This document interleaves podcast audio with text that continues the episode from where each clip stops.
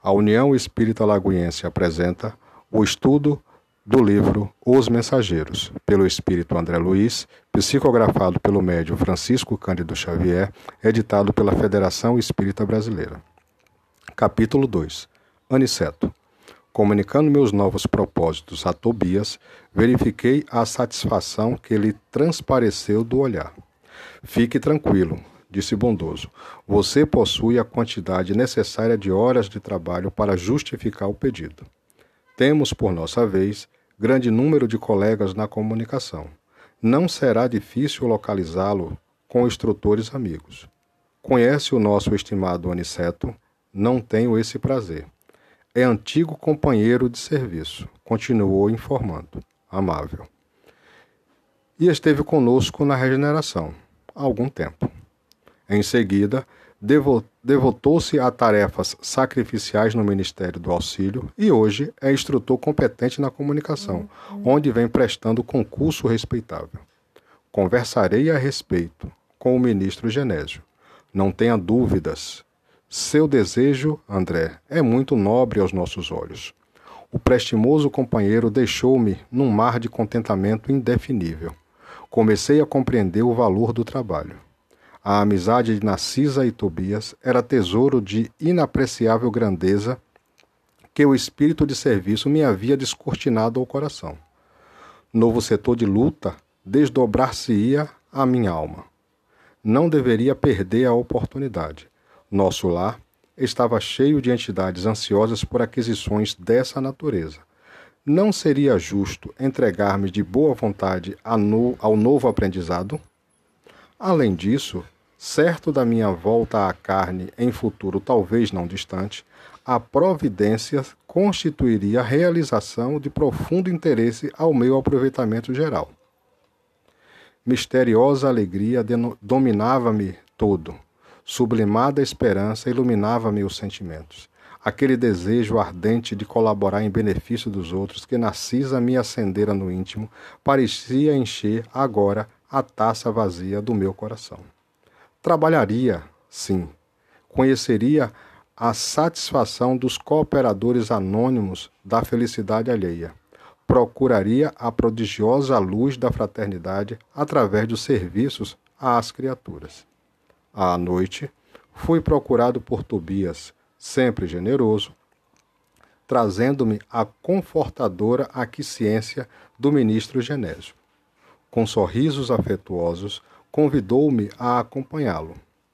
Conduzir-me-ia à presença de Aniceto, para conversarmos relativamente ao assunto.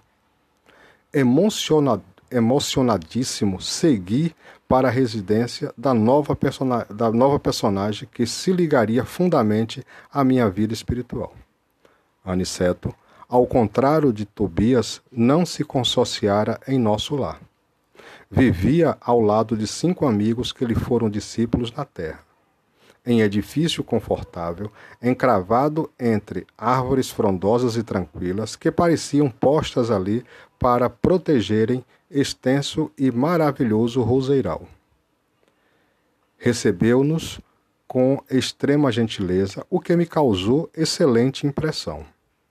Aparentava ele a calma refletida do homem que chegou à idade madura, sem as fantasias da mocidade inexperiente. Embora lhe transparecesse muita alegria no rosto, revelava o otimismo sadio do coração cheio de ideais sacrossantos. Muito sereno, recebeu todas as legações do meu benfeitor, dirigindo-me de quando em vez olhares amistosos e indagadores. Tobias falou longamente, comentando minha posição de ex-médico no plano terráqueo, agora em reajustamento de valores no plano espiritual. Depois de examinar-me com atenção, o orientador aduziu. Não há o que embargar, meu prezado Tobias. No entanto, é preciso reconhecer que a solução depende do candidato. Sabe você que estamos aqui na instituição do homem novo. André está pronto e disposto, adiantou o amigo carinhosamente. Aniceto fixou em mim o olhar penetrante e advertiu. Nosso serviço é variado e rigoroso.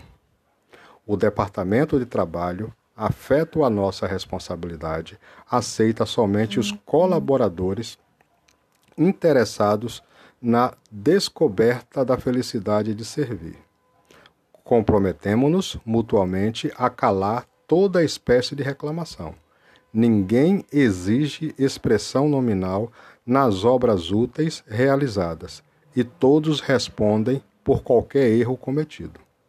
Achamos-nos aqui num curso de extinção das velhas vaidades pessoais trazidas do mundo carnal.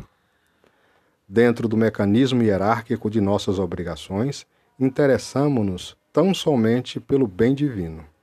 Consideramos que toda possibilidade construtiva vem de nosso Pai, e esta convicção nos auxilia a esquecer as, exigências descabidas de nossa personalidade inferior. Identificando-me à surpresa, Aniceto esboçou um gesto significativo e continuou. Nos trabalhos de emergência, destinados à preparação de colaboradores ativos, tenho um quadro suplementar de auxiliares, constante de 50 lugares para aprendizes. No momento, disponho de três vagas. A intensa atividade de instrução necessária a servidores que cooperarão em socorros urgentes na Terra. Orientadores há que se fazem acompanhar nos serviços da crosta, por todo o pessoal em aprendizado, mas eu adoto processo diferente. Costumo dividir a classe em grupos especializados de acordo com a profissão familiar aos estudantes, para melhor aproveitamento no preparo e na prática. Tenho presentemente um sacerdote católico romano, um médico, seis engenheiros, quatro professores, quatro enfermeiras, dois pintores, onze, irmã, onze irmãs especializadas em trabalhos domésticos e dezoito operários diversos. Em nosso lar, a ação que nos compete é desdobrada de maneira coletiva mas nos dias de aplicação na crosta terrestre não me faço seguido de todos. Naturalmente, não se negará ao engenheiro ou ao operário o ensejo de aquisição de conhecimentos outros que transcendem a paisagem de realizações que lhes cabem. Mas tais manifestações devem constar do quadro de esforços espontâneos, no tempo vasto que cada cada qual aufere para descanso e entretenimento. Considerando, pois, o serviço atual, temos interesse em aproveitar as horas no limite máximo, não só em benefício dos que necessitam do nosso concurso fraternal, mas como também a favor de nós mesmos no que toca à eficiência. Ponderei admirado o curioso processo enquanto o orientador fazia longa pausa. Após mergulhar toda a atenção em mim, como se desejasse perceber o efeito de suas palavras, Aniceto continuou. Esse método não visa apenas criar obrigações para os outros.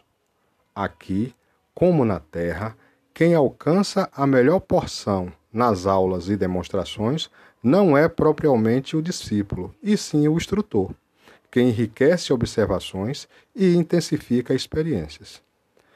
Quando o ministro Espiridião me chamou a exercer o cargo, aceitei-o aceitei sob a condição de não perder tempo na melhoria e educação de mim mesmo. Desse modo, não preciso alongar-me noutras considerações. Creio haver dito bastante. Se está, portanto, disposto, não posso recusar-me a aceitá-lo. Compreendo seus nobres programas, respondi comovido. Será honra para mim a possibilidade de acompanhá-lo e receber suas determinações de serviço. Aniceto esboçou a expressão fisionômica de quem atinge a solução desejada e concluiu: Pois bem, poderá começar amanhã. E dirigindo-se a Tobias, acrescentou: Encaminho nosso amigo amanhã cedo ao centro de mensageiros. Lá estaremos em estudo ativo e providenciarei para que André seja bonificado pelas tabelas da comunicação. Agradecemos satisfeitos e logo em seguida a Tobias despedi-me alimentando novas esperanças.